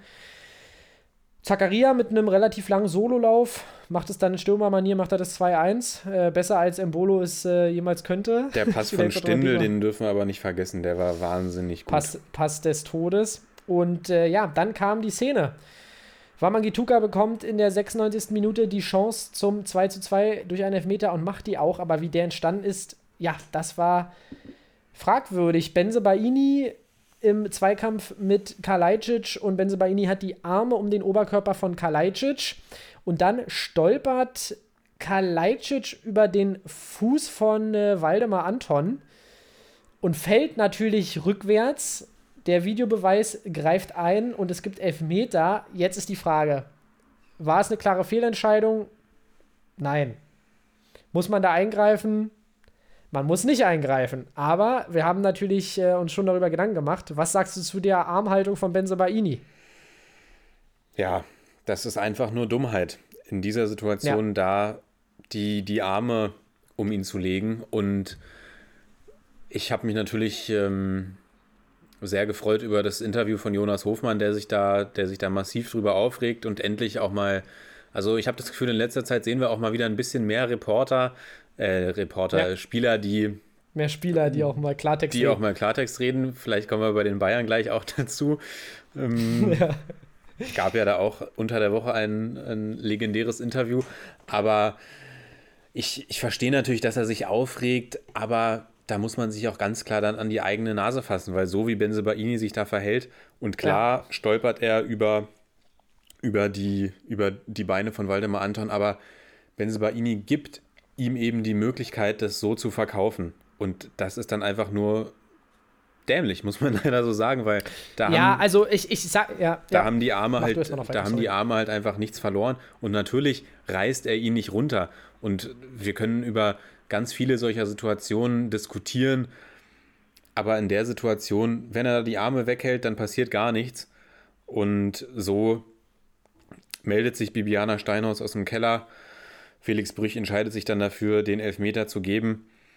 Und es ist keine klare Fehlentscheidung, aber trotzdem kann man da jetzt tatsächlich nicht nur die Schuld beim Schiedsrichter suchen, weil wer seine Arme so hält, wer den Gegner da so umklammert, der muss auch damit rechnen, dass gepfiffen wird. Genau, also ich sag mal, klar kann man jetzt sagen, es ist dumm von Benzebaini, aber ich sag mal, in der Schnelligkeit, wir sehen es natürlich immer in der Zeitlupe, ich glaube, da kannst du im Prinzip keinem Spieler einen Vorwurf machen, weil Kalajdzic lässt sich auf jeden Fall auch nicht absichtlich fallen oder so, der stolpert da halt wirklich, der Typ ist halt zwei Meter groß. Äh, wenn der dann hinten ins Stolpern gerät, dann äh, ja, kann es auch mal sein, dass der hinfällt. Aber dass dann natürlich der Schiri äh, so entscheidet durch die Arme, ist klar. Und wie gesagt, du hast ja, ich weiß nicht, ob du es gerade schon angesprochen hattest, aber er hat ja angeblich auch eine wichtige Einstellung nicht gesehen. Mm. Eine wichtige Kameraeinstellung, wo ich mich dann auch frage, also welche Kameraeinstellung war das? Äh, auf den Fernsehbildern ist mal, war auf jeden Fall der ganze Körper zu sehen von allen Spielern. Aber kann natürlich sein, dass sie da irgendwie eine andere Einstellung hatten. Man muss, glaube ich, einfach sagen, es ist sehr, sehr blöd gelaufen und Benzebaini, wie du schon sagst, wenn er ihn vielleicht ein bisschen anders festhält und ihn dann nicht im Klammergriff hat, dann äh, wird das Ding vielleicht auch nicht gepfiffen. Also, das, da ist auch schon ist dumm für ihn gelaufen, dass er da die Arme rumlegt und das muss er auch nicht machen. Sonst ja. muss ich sagen, ja. Da, da, muss, ich dann, muss ich dann auch nochmal sagen, ärgert mich dann aber auch der Umgang des DFB mit der Situation, dass sie dann danach sagen, Bibiana Steinhaus hätte nicht eingreifen sollen. Ähm, sonst hört man ja eigentlich fast immer nur Rechtfertigungen vom DFB über das, was da im Kölner Keller fabriziert wird. Und ich finde, was man nochmal klar betonen muss, derjenige, der die Entscheidung trifft, ist Dr. Felix Brich, nicht Bibiana Steinhaus. Bibiana Steinhaus sagt ihm, okay, er legt die Arme rum, also ich weiß jetzt nicht, was die gesprochen haben, ich improvisiere jetzt mal ein bisschen. Sie sagt, Felix, ja. guck dir das an, er legt die Arme rum. Derjenige, der die Entscheidung letzten Endes auf dem Platz trifft, ist immer noch Felix Brüch. Und ja. dass man sich dann hinstellt und sagt, Bibiana Steinhaus hätte nicht eingreifen sollen, ja, meine Güte. wer, wer hat denn auf dem Platz gestanden? Bibiana Steinhaus oder Felix Brüch? Also, da, ja, und, und wie gesagt, sonst wird alles äh, gut geheißen und gerechtfertigt. Ich äh, nehme nur mal als Beispiel das, das Handspiel von Bogarde, das kein Handspiel war, was man auch auf den Kameras erkannt hat. Und da stellen sie sich hin und sagen, ja, Kameraperspektive, oh, nicht eindeutig erkennbar. Also irgendwie. War Bibiana Steinhaus, die zu Hause auf der Couch äh, äh, gerade die Salzstangen gegessen hat, äh, die war's. Nee, ich verstehe, was du meinst, ja. Also, ich meine, im Endeffekt kann er sich die Szene ja auch zur Not noch ein bisschen länger angucken. Aber das ist halt grundsätzlich so eine Sache beim Videobeweis. Und ich glaube, willst du noch was zum Spiel sagen oder wollen wir so eine fließende Überleitung machen? Ein, zwei Sachen habe ich noch zu sagen. Okay, aber dann äh, nehme ich mal trotzdem schon äh, gleich noch ein bisschen äh, was mit. Okay, aber ich du hast bei diesem gesagt. Video Genau, bei diesem Videobeweis, es ist halt wirklich so, ich finde, es fehlt trotzdem an Konstanz und ich finde, dann sind wir doch letztendlich an dem gleichen Punkt, wo wir ohne Videobeweis waren. Da brauchen wir jetzt vielleicht nicht viel drüber diskutieren, aber das ist so ein bisschen die Frage, die ich mir immer, die ich mich immer wieder, die ich mir immer wieder stelle. Aber vielleicht sagt man noch was zum Spiel und dazu kommen wir gleich nochmal zurück, wenn wir bei den Bayern sind. Genau, wir haben ja noch eine Szene, ich wollte es gerade sagen, lass uns doch vielleicht, nachdem wir durch sind mit dem Spieltag, nochmal eine, eine kleine VAR Diskussion beginnen oder anregen. Zum Spiel, sonst wollte ich gar nicht mehr so viel sagen, sondern noch zwei Personalien oder mehrere Personalien ansprechen. González und Silas Wamangituka sehen beide ihre fünfte gelbe Karte, sind damit gesperrt im Spiel gegen die, gegen die Bielefelder, was jetzt folgen wird. Da, da geht die, was. Da hätten die beiden sich sicherlich gefreut zu spielen. Ich hätte mich auch gefreut, äh, Nicolas González wäre bestimmt wieder auf Hochtouren gelaufen gegen die Bielefelder. Und auf der anderen Seite ist Breel Donald Embolo suspendiert worden von den Gladbachern für das Spiel gegen die Bremer, da er gegen die Corona-Auflagen verstoßen haben soll. Er soll wohl eine Party besucht haben. Stark. Ja, was soll man dazu sagen? Das würde ich sagen, lassen wir kommentarlos stehen. Richtige Entscheidung der Gladbacher. Ja. Und ähm, dann können wir meinetwegen zum nächsten Spiel gehen. Genau, und zwar zu den Bayern, die gegen äh, Freiburg gespielt haben und 2 zu 1 gewonnen haben. Man muss letztendlich sagen, es wurde jetzt wieder geschrieben, glücklich für die Bayern oder irgendwie so ein Kram, aber man geht früh in Führung durch Lewandowski und Freiburg gleicht dann auch ein bisschen glücklich aus und ich finde im Endeffekt äh, kann man den Bayern bei dem Spiel nun wirklich keinen großen Vorwurf machen, denn äh, ja, und da sind wir wieder bei der Elfmeter-Geschichte. Was war da los? Die, da waren zwei Aktionen. Einmal bekommt, äh, wer was? Gulde. Gulde. Gulde bekommt den Ball an die Hand und später dann noch der eingewechselte Abraschi. Und bei beiden Aktionen dachte ich mir, ja, also für das Ding habe ich in anderen Spielen schon Elfmeter gesehen. Wir wollen ja nicht immer nur sagen, dass die Bayern äh, Dusel haben. Die Bayern haben eine fantastische Qualität und äh, hab, ja, wurden in diesem Spiel, wenn ich auf andere Situationen gucke, auch ein bisschen um Elfmeter gebracht oder? Also ich habe ja Gulde in meinem Kickbase-Team tatsächlich und ich habe die Szene gesehen und habe gedacht, ach du Scheiße, jetzt. Ich habe ja auch Santa Maria in meinem Kickbase-Team, das muss man auch dazu sagen, der nach zwei Minuten verletzt ausgewechselt wurde und dann kriegt Gulde nach fünf Minuten, nach fünf Minuten den Ball an die Hand Und ich habe gedacht, meine Güte, wie, was ist denn das jetzt? Und ich habe wirklich fest damit gerechnet, dass es den Elfmeter Mhm. geben wird und war dann sehr überrascht, dass es den eben nicht gab, weil wir haben schon viele Elfmeter an dieser Saison gesehen, die aus genau solchen Situationen entstanden sind. Also da herrscht leider überhaupt keine Einigkeit, was jetzt gepfiffen werden muss und was nicht. Klar, er kriegt den Ball aus einer unglaublich kurzen Distanz an den Arm, aber da, wo die Arme waren, haben sie halt auch nichts zu suchen. Man muss sagen, es fällt nachher nicht so sehr ins Gewicht, weil ungefähr, ich glaube, 30 Sekunden später oder so trifft Lewandowski schon zum 1 zu 0. Ja. Aber ähm, ja, dann lassen, dann lassen die Bayern die Freiburger ein bisschen ins Spiel reinkommen. Und ähm, das gestaltet sich alles ein bisschen offener. Dann gibt es allerdings mal wieder ein, Bayern, ein Münchner Chancenfestival. Äh, Florian Müller macht eine starke Partie. Und dann kommt The Joker himself, Nils Petersen, und äh, gleicht quasi mit seiner ersten Aktion aus. Ja. Und Thomas Müller sorgt dann aber für den 2 zu 1 Endstand. Wobei man da aber sagen muss, die Bayern schwimmen tatsächlich auch in der Endphase wieder ein bisschen. Nils Petersen trifft nochmal die Latte. Also Ja, stimmt, okay, da hast du natürlich recht. Die defensive Leistung war von den Bayern jetzt nicht wieder äh, unbedingt grandios. da kann man sagen, ähm, die Bayern haben etwas glücklich gewonnen. Allerdings, wenn ich auf die Spieldaten schaue, wenn ich auf den Spielverlauf schaue, wenn ich auch auf die einzelnen Chancen schaue, Lewandowski hat die Latte getroffen, Lewandowski scheitert im 1 zu 1 gegen Müller. Ähm, gab es so einige Chancen, Chancen Goretzka hatte im Chancen, Nachschuss Kimmich hatte Chancen, genau. Also 25 zu 8 Schüsse, das war schon ein verdienter Sieg für die Bayern, würde ich sagen. Und ich muss sagen, eine Sache würde ich noch erzählen und dann können wir gerne auf, den, äh, auf die Bayern unter der Woche schauen. Ja. Ich fand das äh, Interview danach, was Jerome Boateng gegeben hat, fand ich echt ganz gut. Er wurde dann auf die Aussage von Nikolaus Höfler angesprochen, der gesagt hatte, ähm, heute wäre was gegangen, die Bayern sind schlagbar und Boateng sagt, das ist schön, dass sie das gedacht haben, dass sie gewinnen können, aber am Ende haben wir doch gewonnen, sowas in der Art und Weise. Und ja, der wirkte schon so ein bisschen, ja, was heißt angepisst, aber ich fand es gut, dass er auch da mal so ein bisschen ähm, seine Meinung gesagt hat. Und was glaubst du, sind die Bayern jetzt so ein bisschen angestachelt von dem, was unter der Woche passiert ist und wollen es jetzt allen nochmal zeigen? Ja, glaube ich tatsächlich schon. Aber man, man kann wirklich, also über diese defensive Stabilität muss man bei den Bayern tatsächlich reden. Also es ist natürlich schon auffällig, dass man jetzt immer so ein bisschen das Gefühl hat, für die Mannschaften geht wirklich was. Von daher verstehe ich auch die, die Aussagen von den, von den Freiburgern. Aber wenn wir eine Sache von den Bayern kennen, dann ist es, dass sie aus äh, schwachen Phasen gefühlt immer stärker rausgehen. Deshalb glaube ich, wird es, äh, wird ja, werden die Bayern wieder Reaktion zeigen. Aber ich, ich glaube, das Hauptproblem, es wird ja auch oft über diesen Willen gesprochen, dass der vielleicht weg ist nach einem Tr- Triple.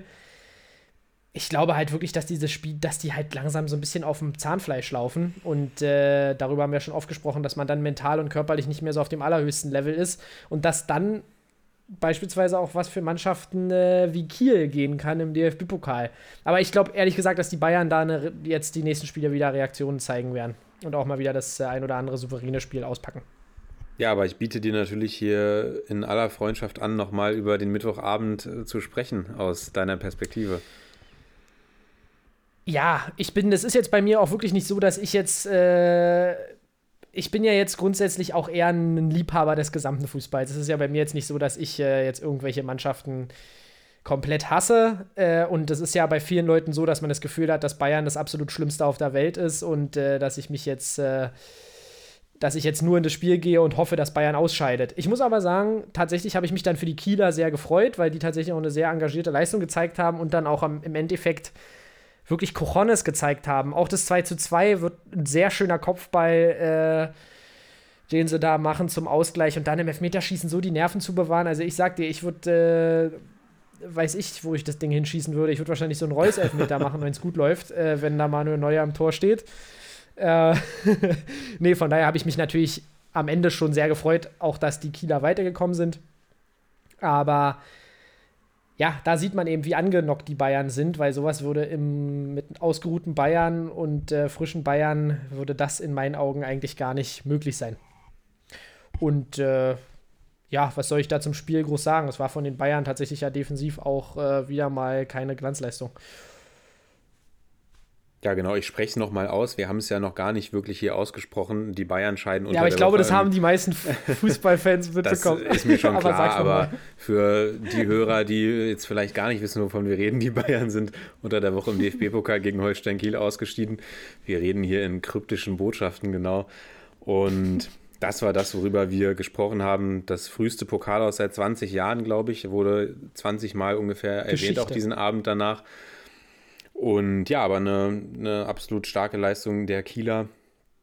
Und ja, vielleicht tut es den Bayern tatsächlich auch mal gut, wobei der DFB-Pokal, glaube ich, jetzt der Wettbewerb gewesen wäre, der ihn jetzt am wenigsten auch an Energien zieht, da da ja nicht so viel gespielt wird.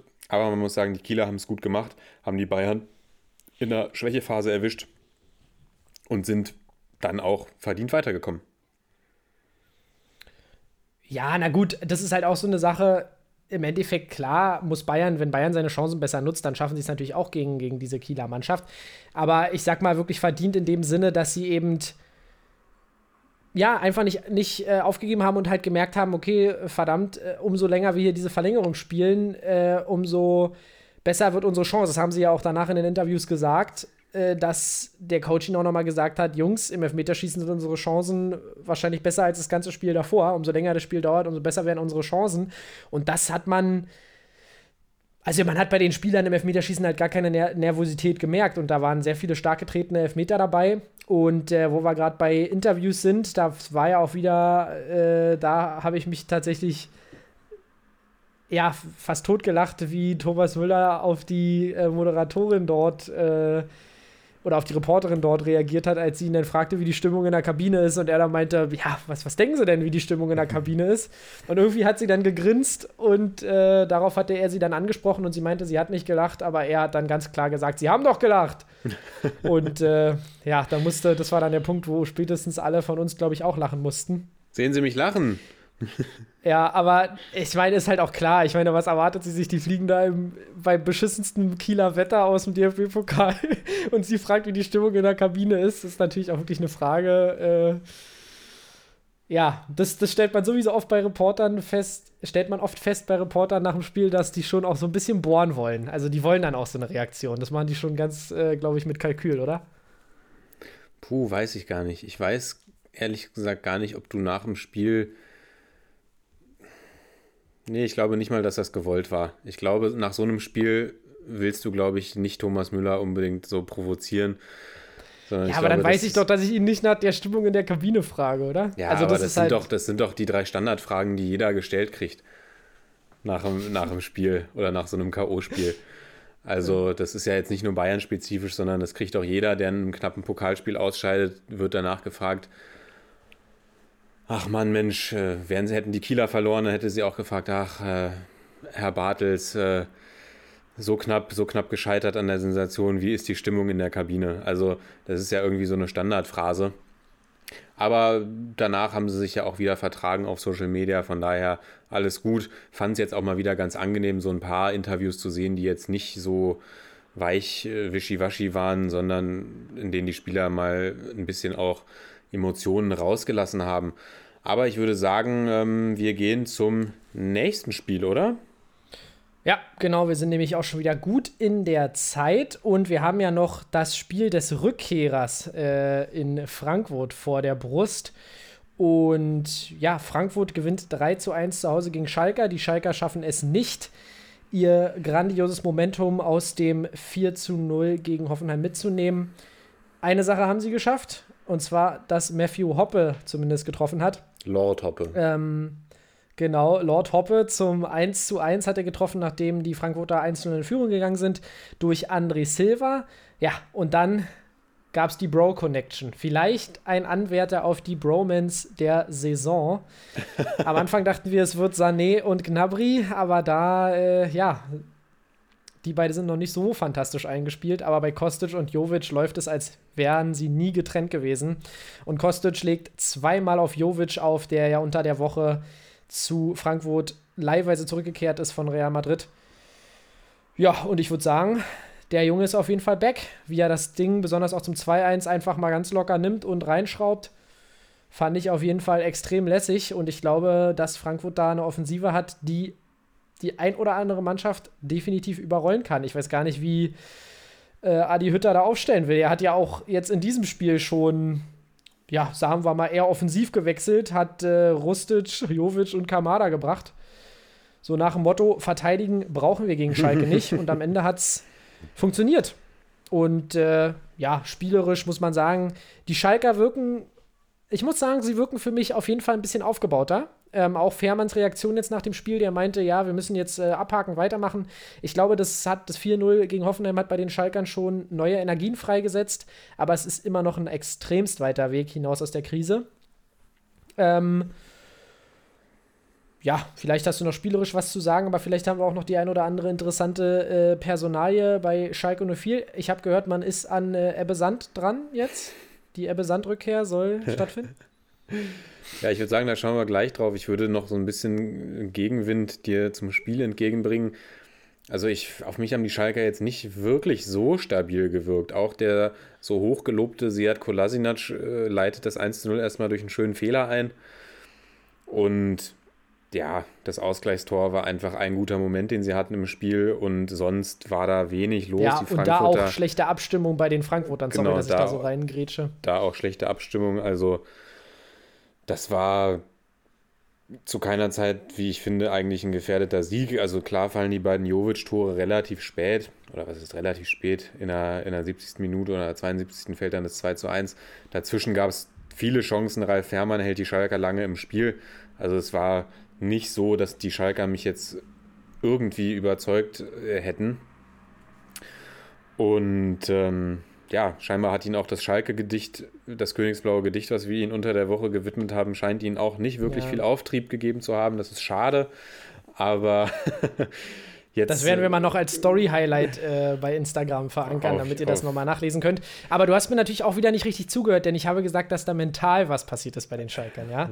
Und diese Fortschritte, mein Lieber, die wirst du in den nächsten Spielen sehen. Ach so, die habe ich durch den Fernseher jetzt nicht so gut beobachten können. Tut mir leid. Nein, nein, Spaß. Ich meine zum Beispiel äh, die einfach so ein bisschen die Körpersprache. Das, wo, das fand ich zum Beispiel ganz schlimm, als sie gegen Augsburg gespielt haben vor ein paar Wochen, wo man wirklich äh, die ganze Zeit das, das Gefühl hatte, die wissen irgendwie, dass sie gleich noch einen kassieren. Und das gefällt mir bei den Schalkern jetzt äh, ein bisschen besser. Ja, gut, Aber, Kör Körpersprachenexperte Seppel Alm ist da natürlich, hat er Genau, und ich muss auch, ich muss auch mal gestehen, ich habe tatsächlich, ich wurde nach dem zweiten Tor für die Frankfurter unterbrochen bei diesem Spiel. Also äh, von daher kann ich die Körpersprache am Ende nicht mehr bewerten. äh, von daher, bitte mach weiter. Genau, du achtest dann im nächsten Spiel wieder vermehrt auf die Schalker Körpersprache. Finde ich Genau, gut, finde ich genau. gut. Da geht es ja gegen die Köln, das ist ein wichtiges Spiel. Sonst zu den Das wird Frank- auf jeden Fall ein Duell der Körpersprache. ja, Da können wir auch gerne, wenn ihr, wenn ihr, wenn ihr den Körpersprachen-Pod zum, zum nächsten Spiel haben wollt, dann sagt Bescheid, dann äh, nimmt Sepp da nochmal eine kleine Sonderfolge für euch auf. ja, das mache ich aber alleine, weil mit dir dauert mir das hier immer zu lange, ey. Nein. Zu den Frankfurtern würde ich sagen, noch ein, ja, oder zu beiden Teams Personalien. Also ich würde sagen, erst zu den Frankfurtern. Da haben wir einmal Luka Jovic gesehen, der zurückgekehrt ist und gleich mal wieder genau so viele Tore in einer halben Stunde Frankfurt geschossen hat, wie in äh, anderthalb Jahren Real. Madrid, genau. Ja. Aber ähm, viel wichtiger würde ich sagen tatsächlich David Abraham. Wir verabschieden David Abraham. Ach, es ist, ist jetzt offiziell zu Ende. Es war sein letztes Legende. Spiel. Legende David Ja. Abraham verlässt die Bundesliga, verlässt Deutschland, geht zurück nach Argentinien, um da noch ein bisschen in der Amateurliga zu kicken und verabschiedet sich mit einer starken Zweikampfquote von 67 Prozent. Also, das ist schon mal ein ordentlicher Wert, finde ich. Klar, dankbarer Gegner. Und jetzt äh, habe ich eine kleine Frage an dich. Äh, Er hat ja doch einige Stationen durchlaufen, sowohl in Deutschland als auch Ja. mal in der Schweiz gespielt. Und was denkst du denn, mit wem hat David Abraham in seiner langen Karriere die meisten Spiele Seite an Seite bestritten? Mit welchem Spieler? Ja, mit welchem Spieler? Ist jetzt einfach Basel, eine Fun, ist war- jetzt einfach der war eine, in Basel, ist jetzt, oder? Ist jetzt einfach eine Fun-Frage. War in Basel, ja. Es ist aber kein, kein Basel-Bieter. So, den Tipp kann ich dir geben. Was, der, der Spieler ist nicht von Basel. Nee, Mit welchem Spieler? Eieieiei. Aber in der Schweiz hat er mit dem, oder nee, insgesamt. insgesamt in Bei- seiner in langen, seiner Karriere. Karriere, ja.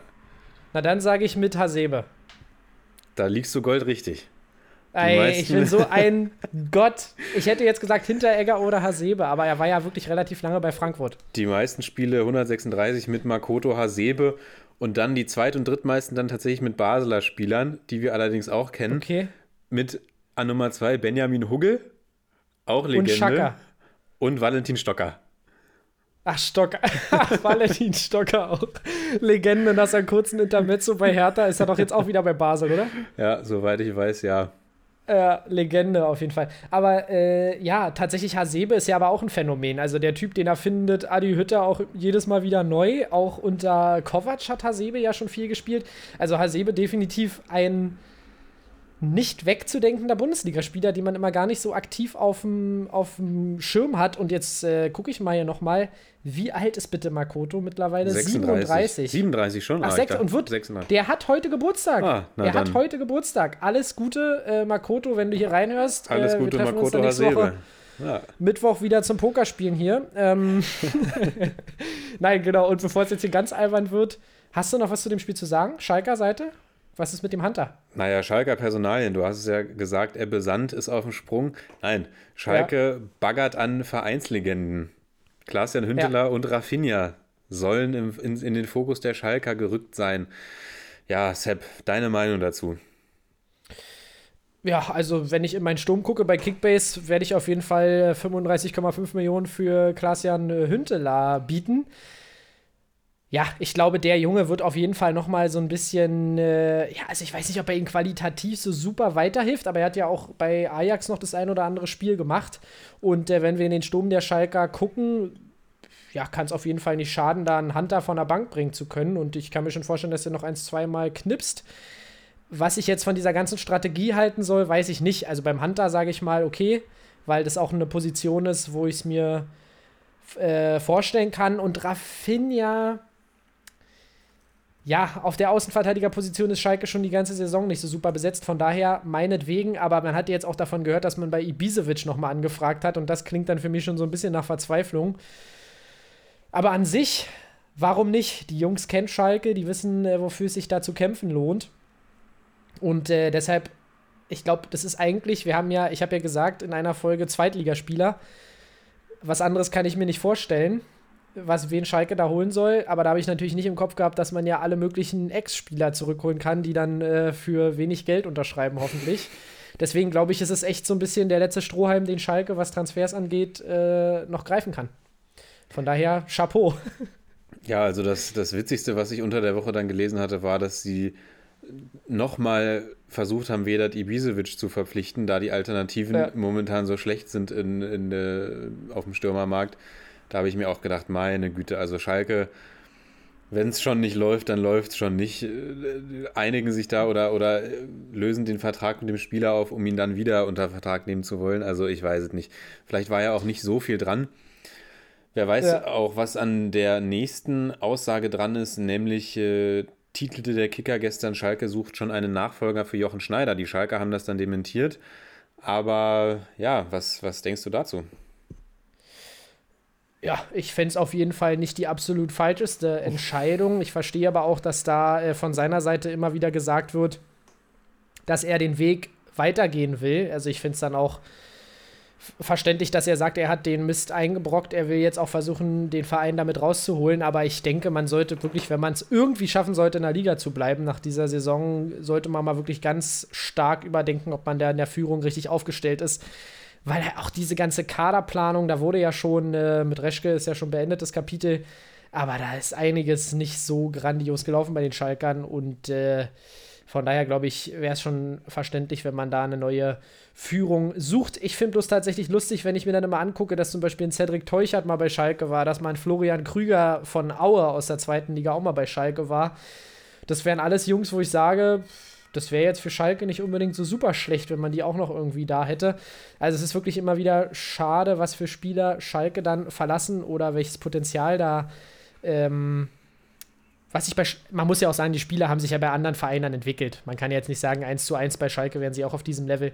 Aber es ist immer krass, welche Spieler da alle in der äh, knappen Schmiede ausgebildet wurden. Und äh, schade, dass, dass, äh, auf so eine Spieler dann nicht gesetzt wird. Aber jetzt schauen wir mal weiter. Ich bin bei den, ich habe ja gerade schon von der Körpersprache gesprochen, ich bin da eigentlich überzeugt, dass äh, da jetzt noch auf jeden Fall mehr geht, als ich vor zwei, drei Wochen gedacht hätte. Okay, dein Tipp fürs Spiel gegen Köln? Also Köln wird kein Tor schießen, das ist ja sicher. Von daher sage ich, äh, ich sage 1 zu 0 für Schalke. Okay, ich sag 2 zu 1 für Köln. Okay, das ist immer gut. Wir müssen immer gegeneinander tippen, damit wir das dann auswerten können. gut, äh, haben wir's? Jo. Okay, dann Man of the Match Day für dich, mein Lieber. Komm, ich nehme die offensichtliche Wahl Luca the Büffel Jovic. The Buffalo. The Buffalo, genau. Ja, verständlich. Ja, der, der, der eine Teil der Büffelherde ist zurückgekehrt und knüpft da an, wo er aufgehört hat, wird eingewechselt, schießt zwei Tore zum Sieg. Auch beide macht er sehr gut, dass er zum 1-0 das Ding reindrischt. Das 2-0 geht da ja, mit ein bisschen Glück ins Dribbling, macht den Abschluss dann aber 1-0, 2-0. Ihr, ihr, merkt, Lennart hat das Spiel auch nicht gesehen. Entschuldigt bitte das 2 zu 1 und das 3 zu 1. Du bist ja, aber heute aber spitz, spitzfindig unterwegs, die, mein Lieber. Die Begründung, die Begründung war aber an sich Die richtig. Begründung lässt du gelten, okay, danke. Ja. Immerhin etwas. Mm. Und ja, auch das, das Zusammenspiel mit äh, Philipp Kostic. Ich hoffe, da können wir noch einiges von genießen in dieser Saison, die ja jetzt fast zur Hälfte durch ist. Und ja, sie, sie machen sich also sie, sie schicken sich an, uns den Bromance-Titel streitig zu machen. Da müssen wir ein bisschen ranklotzen jetzt. Und ja, müssen wir aufpassen. Deswegen spiele ich jetzt auch einen passenden Lauf äh, zu dir. Wer ist denn dein Man of the Match Day? Mein Man of the Match ist äh, diese Woche, ich habe tatsächlich lange überlegt, ist äh, Felix Agu ja, mir geht einfach immer ein Herz auf, wenn äh, ehemalige Zweitligaspieler in der Bundesliga Fuß fassen. Und äh, nun muss man bei Felix Agu noch ein bisschen abwarten. Äh, der braucht auf jeden Fall noch ein bisschen Zeit, um äh, weiterhin konstant Leistung zu zeigen in der Bundesliga. Zumal ja auch äh, Kofeld so ein bisschen, ja, mit seiner Rotation immer mal wieder neue Spieler reinspült. Aber hat mir sehr gut gefallen, äh, war ja natürlich auch entscheidend mit seinem Tor und seiner Vorlage. Dementsprechend, glaube ich, ist das sehr verdient. Wen ich aber auch nochmal loben möchte, aber dafür war mir dann die Gesamtleistung zu schwach von den Dortmundern, war Meunier, von dem ich wirklich oft nicht so super überzeugt bin. Im Vergleich zu Hakimi fällt er natürlich sehr ab. Ähm, aber, also zu Hakimi aus der letzten Saison, ihr versteht, was ich meine. Aber der hat ein gutes Spiel gezeigt jetzt äh, am vergangenen Wochenende. Und äh, ja, aber da hat es mir dann, wie gesagt, im Endeffekt nicht ganz gereicht. Und äh, ja, bei Kedrick Teuchert muss ich ehrlich sein, ich hätte ihn gern genommen, aber diese ganze Scheiße, auf gut Deutsch gesagt, die da abgelaufen ist im Spiel, die äh, hat mich dann davon abgebracht. Deswegen gehe ich mit Felix Agu und äh, Aktion des Spieltags. Das wird ja heute bald ein Explicit-Podcast, wenn du hier noch weiter mit solchen naja, Fäkalwörtern um dich wirfst. Ja, ja. Meine Aktion des Spieltages ähm, ist, glaube ich, die ganze Geschichte um den David Abraham-Abschied. Danach ein sehr schöner Trikottausch mit Manuel Gräfe. Sieht man auch nicht so häufig, dass äh, Schiedsrichter und Spieler das Trikot tauschen. Fand ich sehr schön. Real Recognize ja. Real war dazu irgendwo in, in, Social Media eine Unterschrift. Und ja. dann gab es ja noch eine, eine Videobotschaft auch von Christian Streich, die dann natürlich, die ist natürlich schon vorher durchs Netz geflimmert aber natürlich konnte es sich das Sky-Studio auch nicht nehmen lassen, die nochmal einzuspielen, ist ja ganz klar. Und ja, äh, in, in dem Christian Streich sich auch in der Botschaft, in der Christian Streich sich sehr positiv über David Abraham äußert, sehr nette Worte zu ihm spricht und ja, da auch nochmal ihren kleinen Disput, den, den sie da mal hatten, quasi Revue passieren lässt. Christian Streich einfach auch ein absolut grundsympathischer Typ und eine, und eine Legende in der Bundesliga. Und ja, das, das fand ich alles sehr schön, dass David Abraham da so gewürdigt wurde, dass er mit dem Sieg seine Karriere beenden konnte. Schöne Geschichte. Was äh, hat denn dein ja. Herz zum Beben gebracht? Ja, es gab äh, viele Szenen, die äh, ich könnte auch wieder was über Sky Team sagen, aber das lasse ich heute. Äh, deswegen fand ich tatsächlich sehr cool, wie Felix Brüch sich den Kameras gestellt hat ähm, jetzt lassen wir mal alles außen vor, was dieses Ganze, ob man jetzt äh, Bibiana Steinhaus da die Schuld oder irgendwas oder Wie gesagt, Irren ist menschlich. Ich finde es nur schade, dass wir irgendwie insgesamt mit dem VAR nicht so weit äh, vorankommen, sage ich mal. Aber ich fand cool, dass er sich den Kameras gestellt hat, weil das nicht so selbstverständlich ist. Man darf auch immer nicht vergessen, was die Schiris dann letztendlich für Hass auf sich ziehen. Denn man muss wirklich mal gestehen, nicht alle Fußballfans da draußen sind irgendwie, äh, jeder ist ja subjektiv und, und ist mit seiner Mannschaft äh, oder hält, mit, hält es mit seiner Mannschaft und dass man da als Gladbach-Fan natürlich einen Anfall bekommt, verstehe ich. Aber deshalb ist es nicht selbstverständlich, dass sich die Schiris der Kamera stellen und das sieht man nicht so häufig. Und deshalb fand ich die Szene ganz cool, dass er dann noch gesagt hat, okay, ich würde im Nachhinein die Szene anders bewerten und äh, ich glaube, wenn man zu seinen Fehlern steht, dann äh, ist das schon mal sehr ein, ja, zeigt das Größe, ist schon mal der richtige Schritt. So, das wäre für mich die Aktion des Spieltags. Und äh, ja, was glaubst du, sind wir mit dem VAR irgendwie weitergekommen? Hat er uns insgesamt weitergebracht? Ich habe das Gefühl, wir reden trotzdem immer noch über strittige Entscheidungen. Kann man geben, muss man geben, muss man nicht geben. Und ich finde, das äh, ja, ist doch irgendwie so wie vorher, oder? Ohne VAR. Nee, so wie vorher ist es nicht. Grundsätzlich bin ich auch immer noch ein Fan des VARs, weil zum Beispiel das Dortmunder Tor sonst gezählt hätte. Das sage ich jetzt nicht, weil ich, äh, weil ich Bayern-Sympathisant bin, sondern einfach, weil es in Abseitssituationen einfach ein extrem effektives System ist und da schon für, für viel Fairness sorgt. Ja, bei der ganzen Diskussion um die Handspiele, da müssen wir natürlich sagen, da muss irgendwas passieren. Also wie, wie unterschiedlich da die Auslegung immer wieder gemacht wird. Also speziell bei den Handspielen die Situation um, um Kalajdzic und Benzebaini würde ich da jetzt mal ein bisschen ausklammern, weil das sind jetzt, war jetzt keine alltägliche Situation, es war jetzt einfach nur eine, eine, eine ärgerliche Szene. Aber das, das Handspiel begleitet uns ja wirklich schon seit Einführung des VARs und ich habe fast das Gefühl, es wird irgendwie immer schlimmer. Und da, ja, da werden immer so viele Regeln eingeführt und das Regelwerk, Regelwerk wird überarbeitet, aber letzten Endes sind es immer die gleichen Themen, über die wir dann sprechen müssen.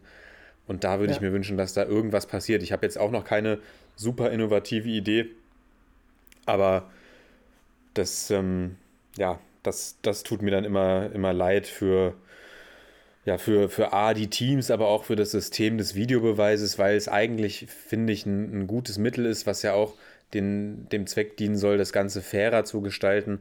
Aber ich kann es auch zu 100% nachvollziehen, wenn sich dann eine, einige Teams auf gut Deutsch verarscht fühlen, wenn sie dann einmal eine Situation gegen sich gepfiffen bekommen oder nicht gepfiffen bekommen und am nächsten Spieltag bekommen sie die gleiche Situation durch den VAR gegen sich gepfiffen. Ja, deine abschließenden Worte dazu? Ja, äh, ich wollte natürlich auch eine provokative Frage stellen, aber ich muss tatsächlich sagen, ich frage mich da oft, ob ich es wirklich insgesamt so cool finde. Du hast natürlich recht, zum Beispiel bei Abseitsentscheidungen hilft es schon, aber ich werde damit irgendwie insgesamt nicht so warm. Auch dieses, dass ein Tor fällt und dann wartet man noch ewig. Ich hatte die Situation ja auch schon ein paar Mal live im Stadion.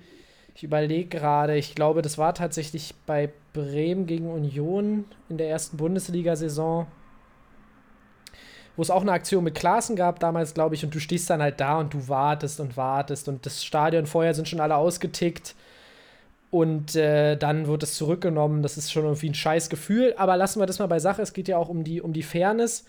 Ähm, und von daher ist es an sich schon ein sehr gutes Mittel, aber man muss irgendwie schauen, dass man da Konstanz reinkriegt, weil da habe ich echt nicht das Gefühl, dass das der Fall ist.